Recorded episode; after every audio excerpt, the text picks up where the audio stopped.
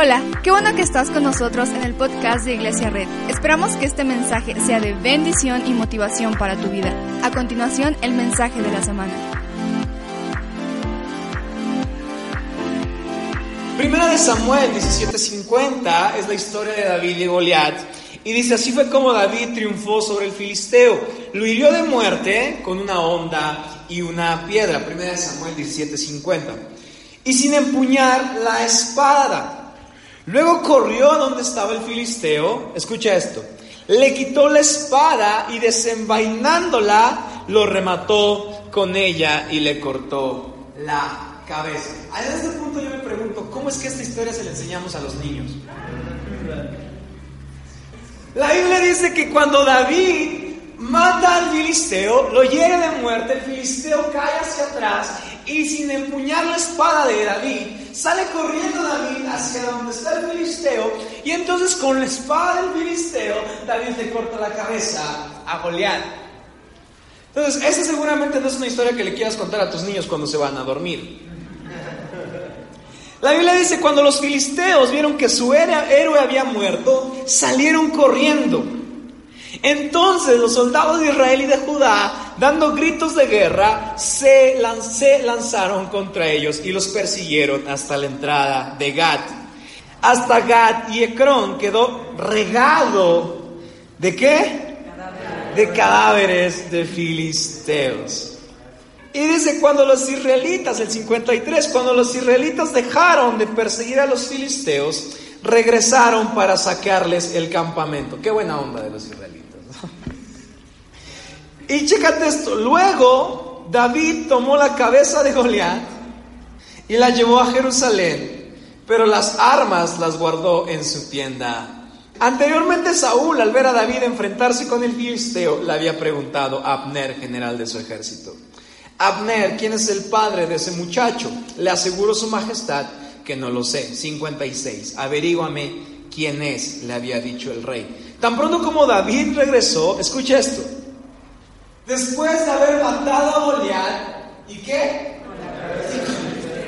Y con la cabeza del filisteo todavía en la mano, Abner lo llevó ante Saúl. ¿De quién eres hijo, muchacho? le preguntó Saúl. De Isaí de Belén, servidor de su majestad. ¿Por qué no hacemos una oración rápida? Señor, abre entendimiento y haznos entender lo que tú tienes que hablar. Gracias, gracias, y todos decimos. Amén. La historia de David de Goliat es una historia que regularmente escuchamos o regularmente entendemos o queremos aprender cuando necesitamos enfrentarnos a un problema grande de la vida. Porque, por ejemplo, Rusia le ganó a España, ahorita que estamos en, en cuestiones mundialistas, y todo el mundo se emocionó porque corrimos a España. O bueno, no, no somos rusos, ¿verdad? Porque corrieron a España, porque la historia de David y Goliat nos llena como de motivación porque todos queremos ser un David. Queremos ganarle a quien tiene más, queremos ganarle a quien sabe más, queremos ganarle a quien es superior a nosotros. Porque regularmente creemos que la historia de David y de Goliat es una historia donde el pequeño le gana al grande. Y sí, pero realmente no. Ahora quiero que te pongas a pensar lo loco que estaba David. O sea, en ese momento David lanza su, piedra con su onda, Goliat cae muerto y, David lleno de emoción dice, sí, lo maté y, sale corriendo hacia donde estaba Goliat, saca la espada de un Goliat tirado aproximadamente de tres metros, va viendo su cabeza y entonces le da un espadazo en su cabeza y le empieza a cortar la cabeza. Ahora, no creo que la, que la fuerza de David fuera tanto como para cortarle la cabeza en una sola rajada como con un pollo, ¿no? Yo creo que en ese momento David se emocionó, agarró su espada y dijo, ¡ah! Bolas, y hasta que la sangre salpicó en, la cara de David, y David tan emocionado, sí, lo acabo de matar, y entonces de repente la cabeza de Goliat, después de tantos golpes, sale volando. Y después de esto, la Biblia dice que, que, que Goliat, David, en ese momento, yo imagino que los dos pueblos de un lado a otro estaban completamente desconcertados, ¿cierto o no? O sea, el pueblo de Israel que estaba de este lado estaba formado, el pueblo filisteo estaba formado y de repente, no sé cuánta distancia había, pero de repente van viendo como un, enanito se va acercando con Goliat y Goliat empieza a decirle cosas y entonces Goliat empieza a decir, ¿a poco vienes conmigo con, piedra, con piedras y con palos? Te voy a vencer, acércate a mí. Y entonces de repente el pueblo filisteo dice, no, pues ya valimos. Y entonces comienza a avanzar David, mueve su onda, no se acerca a él, le pega. Y en este momento yo me imagino un silencio increíble. Yo me imagino un silencio que paralizó los dos ejércitos. Uno, un, soldado más chaparrito, ¿qué está pasando? El pueblo de filisteo está diciendo, están viendo lo que estoy viendo, creo que nuestro héroe acaba de caer. Y de repente ven a un chiquillo corriendo, el gigante de tres metros ya no está parado, ya está en el piso y de repente el pueblo de Israel, el pueblo filisteo están viendo cómo David sale con Goliat y le empieza a cortar la cabeza. Yo me imagino que David agarra la cabeza del filisteo, se la muestra a todo el mundo y ahí es el caos. Y ahí es cuando David demostró que Goliat había sido vencido. Y en ese momento la Biblia dice que todos salen corriendo despavoridos. Y el pueblo, el pueblo israelita sale corriendo contra ellos. Y yo me imagino a un David bien, bien, bien en la, en la eh, como tipo película de, Troya. Yo me imagino un David parado así delante del pueblo de Israel que lo va pasando y está emocionado porque el gigante que los estuvo maldiciendo durante 41 días ha caído. Y David, porque David se aseguró que Goliat estuviera muerto. David no se esperó a tener una segunda oportunidad para matar a Goliat. David no se quedó, le pegué, a ver si se para, David cuando vio la oportunidad salió corriendo a terminar las cosas. Voltea con nadie y dile a terminar el trabajo.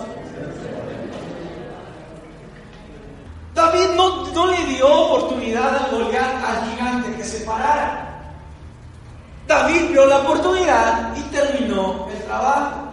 Voltea con alguien una vez más y dile terminó el trabajo.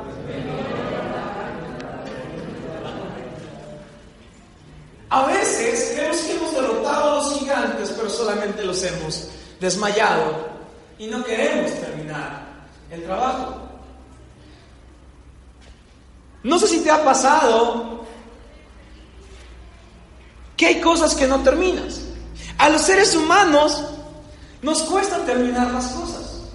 Nos cuesta concluir las cosas. Nos cuesta tomar decisiones. Nos cuesta concluir una vida de que hemos, nos hemos alimentado mal, nos cuesta terminar con unas malas actitudes, nos cuesta terminar con nuestro enojo, nos cuesta terminar con nuestro rencor, porque los seres humanos no estamos acostumbrados a terminar cosas. No estamos acostumbrados a aprovechar las oportunidades.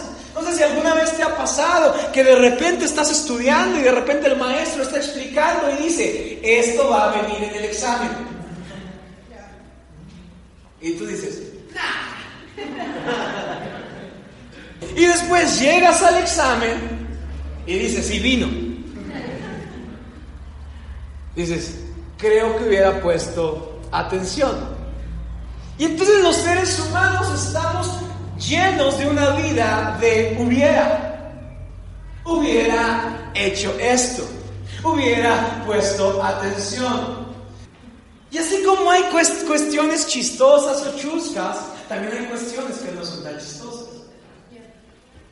Hubiera terminado el problema. Cuando tienes una enfermedad, hubiera dejado de fumar. Cuando ya tienes algo más complicado, hubiera. ¿Quién es doctor o quién es enfermero se dedica a esto? Los consultorios están llenos de hubiera, ¿cierto o no? Hubiera hecho esto. Los funerales están llenos de hubiera. Le hubiera abrazado más. Le hubiera pedido perdón. Le hubiera dicho que lo amo. Facebook está lleno de hubieras. Ves a la chava de tus sueños con uno más feo que tú. y dices, le hubiera dicho le hubiera hablado. Porque los seres humanos estamos llenos de hubiera. El, el mundo está lleno de hubieras. Si David hubiera desperdiciado la oportunidad de terminar el trabajo, quizá otra historia sería. Pero regularmente los hubiera que involucran gigantes, solo tienes una oportunidad. Y si no los finiquitas, no podremos vencer gigantes. ¿Alguien está conmigo? Hay dos razones por las cuales David corta la cabeza de Goliat. Uno, para mostrar su victoria y dos, para mostrar al No podemos decir que somos victoriosos y que hemos derrotado a nuestros gigantes y su cabeza no está, en nuestras manos. A veces tenemos gigantes en la sala y vinimos a la iglesia y el gigante se desmayó. Y entraste a tu casa y dijiste, ay, está durmiendo, ya no vencí. No podemos cantar victoria sin la cabeza de un gigante en nuestras manos. Esta historia es muy chida porque David sale, con la cabeza y entonces yo, siento que va con la cabeza, vas comiendo de sangre y, a lo mejor le va haciendo así a la cabeza de Goliat y entonces está salpicando de sangre a todo el mundo y de repente Saúl, su suegro, le dice traigan a ese joven que derrotó a Goliat porque recordemos que Saúl había prometido a David, su hija. ¿Qué suegro? Quisiera que su yerno llegara con la cabeza de un gigante de tres metros a tu casa. ¿Qué pasó, suegro?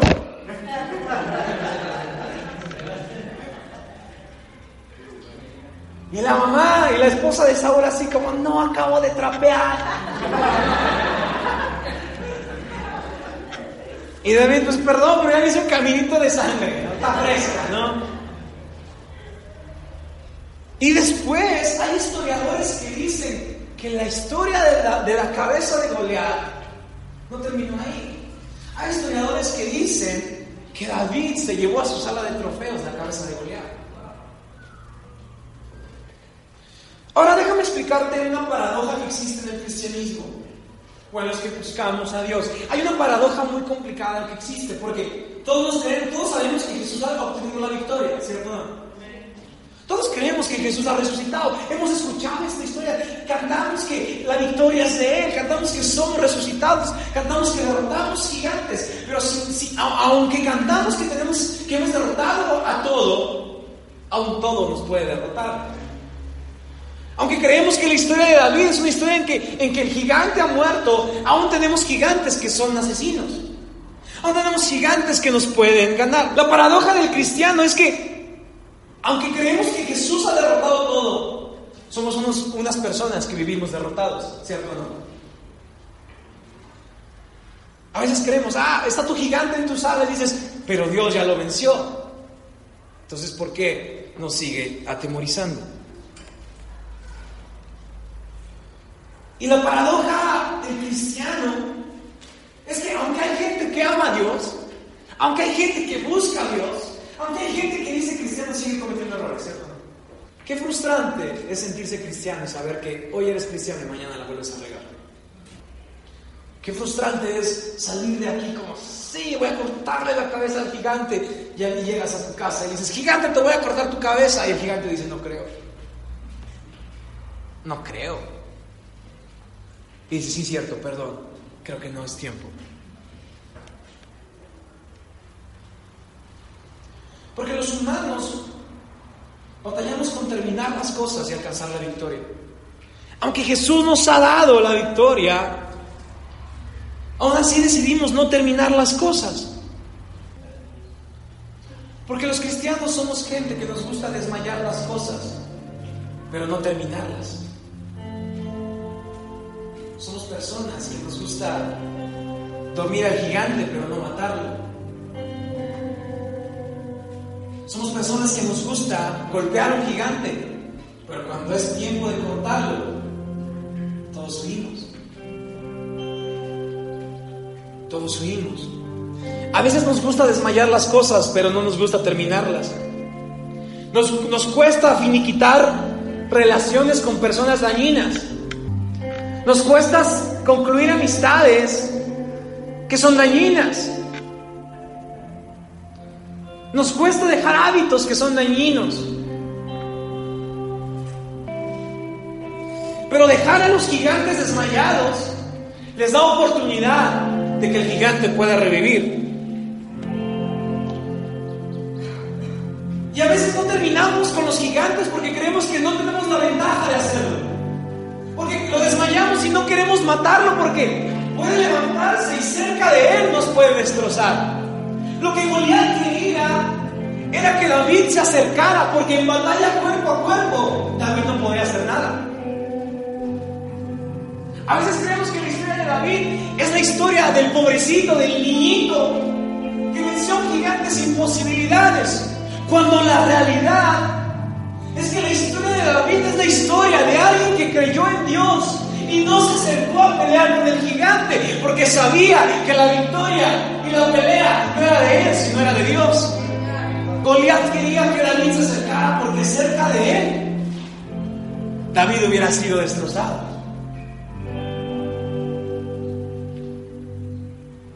Y Goliat quería que se acercara porque sabía que su debilidad era un tiro de largo, un tiro de media distancia. A veces no derrotamos a los gigantes porque creemos que no tenemos la ventaja para poder terminarlos. Aun cuando la diferencia es que si confías en Dios, no hay gigante que te pueda derrotar. Si tu ventaja es Dios, si tus contactos son Dios, cualquier gigante puede ser derrotado. Y no importa cuál quién eres, no importa si estudiaste, no importa a qué te dedicas. Cuando tú pones tu ventaja en lo que Dios puede hacer, cualquier gigante puede ser derribado. Cuando tú pones tu ventaja, cuando tú pones tu pensamiento en decir, yo voy a terminar esto porque tengo la ventaja. Cuando decimos tenemos la ventaja en Dios, podemos derrotar a cualquier gigante.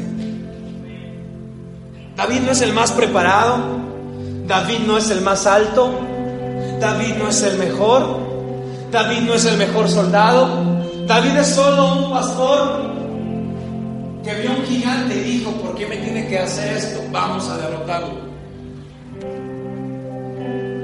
Pero David sabía que tenía la ventaja. David sabía que él tenía el poder. Porque mientras Goliat le decía, vendrás a mí con palos, David le decía, no, vengo a ti con el, el poder de Dios. Vengo a ti con el poder de Dios. Y lo curioso es que la historia de un niño contra un gigante se vuelve la historia de un gigante contra un Dios más grande. No es la historia del pequeño niño que puede ser aplastado del gigante. Es la historia del gigante que puede ser aplastado por un Dios más grande. No es la historia del humano que va a ser derrotado por el miedo, por la ansiedad, por la depresión, por la soledad. La historia del cristiano no es la historia de, unos, de unas personas que son derrotadas por sus hábitos. La historia de la iglesia, y la iglesia y la historia del cristiano no es de, de yo derrotando, tratando de pegarle al gigante y brincando para alcanzarlo. La historia de la iglesia es acerca de un Dios más grande que puede derribar problemas grandes.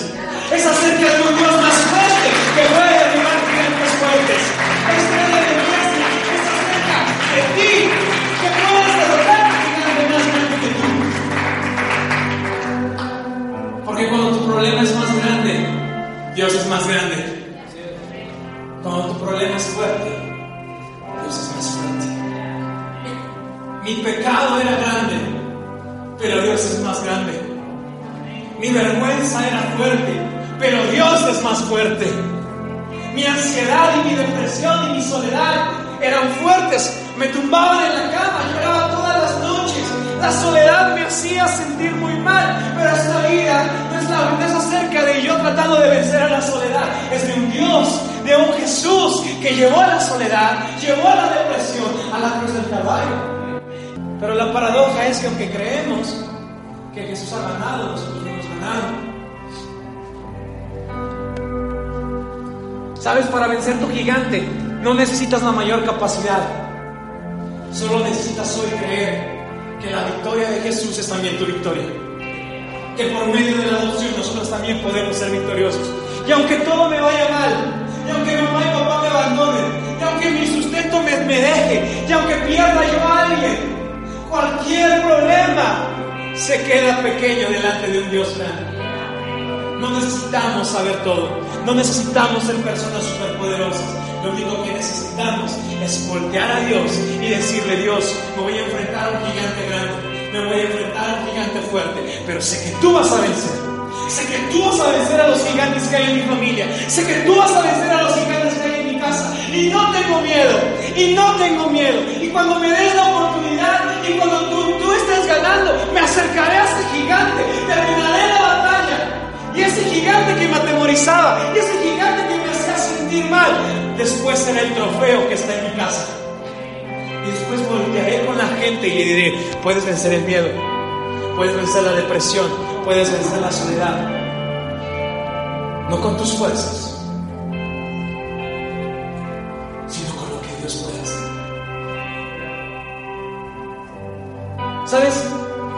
Los victoriosos la clave de los victoriosos es que los victoriosos ven a un gigante chiquito en comparación de un Dios grande. Todos tenemos el mismo problema. No hay nadie aquí que no tenga problemas. No hay nadie aquí que no tenga situaciones.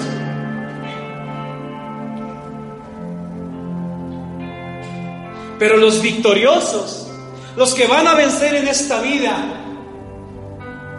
no ven un gigante, ven un testimonio de victoria. Los victoriosos no ven a un Goliat, ven un paso más para ser libres.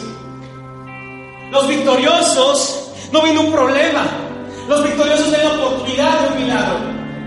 Los victoriosos no ven puertas cerradas, los victoriosos ven futuros gloriosos. No porque somos poderosos nosotros, pero porque nuestro Dios es poderoso. Y porque el mismo Dios que derrotó a Goliat usando a David, es el mismo Dios que me puede ayudar a mí. Los victoriosos no ponen pausas. En el vocabulario del conquistador, en el, vocabulario del exitoso, no existen hubieras. Los exitosos y los victoriosos ven una oportunidad y liquidan al gigante. ¿Quién va a tomar hoy la oportunidad de derrotar a su gigante?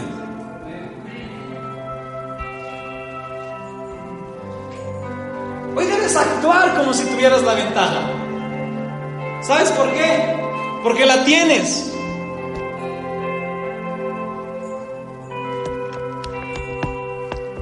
Y por eso David se llevó la cabeza de Goliat a su sala.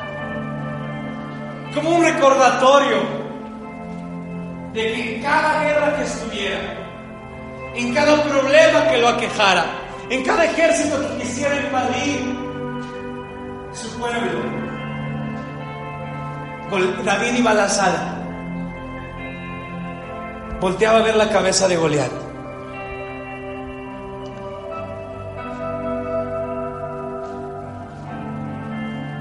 Y ya David siendo rey, con muchos problemas, iba a su sala, veía su trofeo y decía, tengo un Dios grande, ¿De qué de temer? A ese gigante Dios lo venció bien rápido. ¿Qué me puede hacer un simple mortal?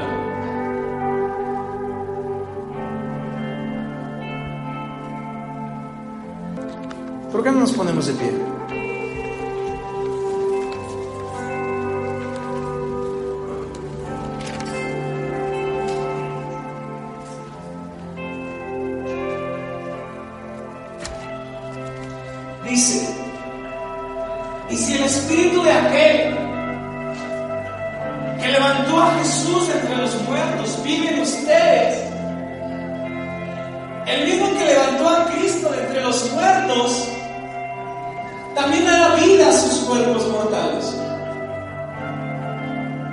por medio de su espíritu que vive en ustedes.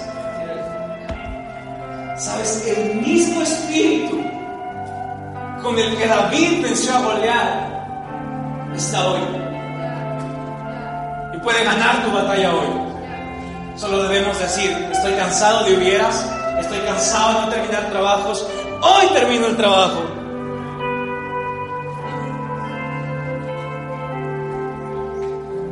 Porque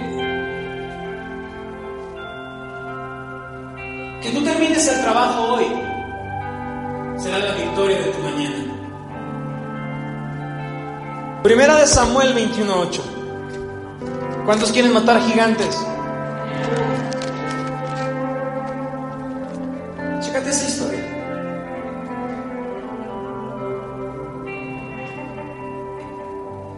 David está siendo perseguido por el rey Saúl. No pregunten cómo se pelearon los, el suegro y el yerno, esa es otra historia. Pero hay un momento en el que Saúl quiere matar a David. Yo creo que porque le manchó su alfombra. David está corriendo. David está ocultándose. David sale tan rápido de su casa que no puede agarrar ni una sola arma. La presión de Saúl es tan fuerte que David tiene que dejar todo. Unos versículos antes dice que, que va con el hermano, con el hijo de Saúl, Jonatán. Y no me pregunten por qué el hijo de Saúl y David se aman y el papá lo odia, no sé. Bueno, sí sé, pero luego les cuento la historia. Se despiden y David sale corriendo y de repente llega a un templo donde el sacerdote Ahimelech está ahí. Y David entra, y entra asustado, y entra hambriento, y entra corriendo, porque un rey lo viene persiguiendo con toda la fortaleza de un reino.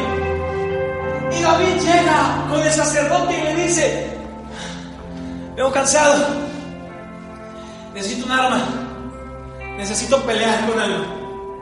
Y le dice, ¿no tienes a la mano una lanza o una espada? Tan urgente era el encargo del rey que no alcancé a tomar mi espada ni mis otras armas, el que sigue. Y el sacerdote le dice, no, no tengo armas, pero, ah, ¿sabes qué tengo en mi cuarto? Y David dice, ¿qué tienes en tu cuarto?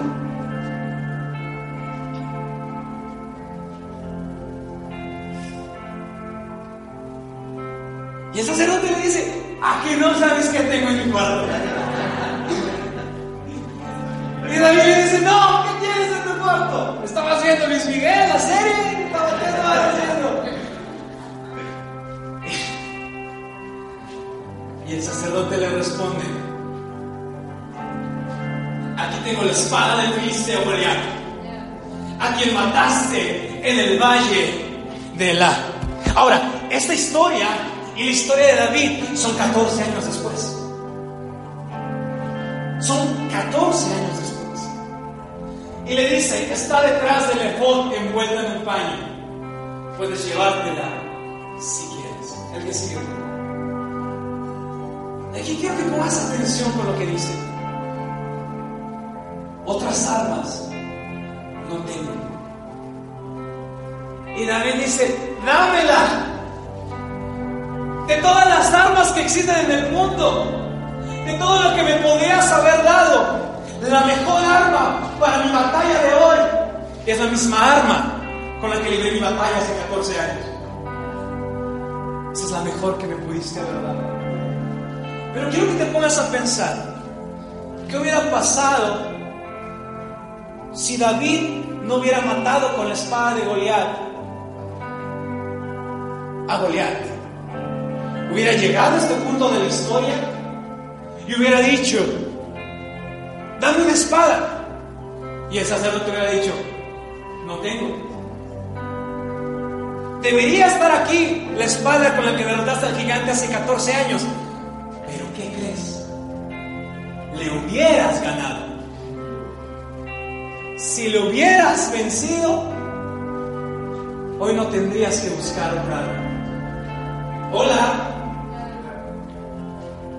y David, si no hubiera pasado la historia de Goliat, hubiera dicho, lo hubiera matado. Lo hubiera terminado. Porque la victoria de hoy te da espadas para el futuro. Los gigantes que mates hoy te darán fuerza para el futuro. ¿Qué espada necesitas en el futuro? La espada con la que avanzas hoy. La misma espada que necesitas hoy será la espada que necesitarás dentro de 15 años. La espada con la que puedes vencer a la soledad es la misma espada con la que tus hijos vencerán a la soledad. Hola. La misma espada con la que hoy derrotas a matrimonios disfuncionales será la misma espada con la que tus hijos derrotarán matrimonios disfuncionales.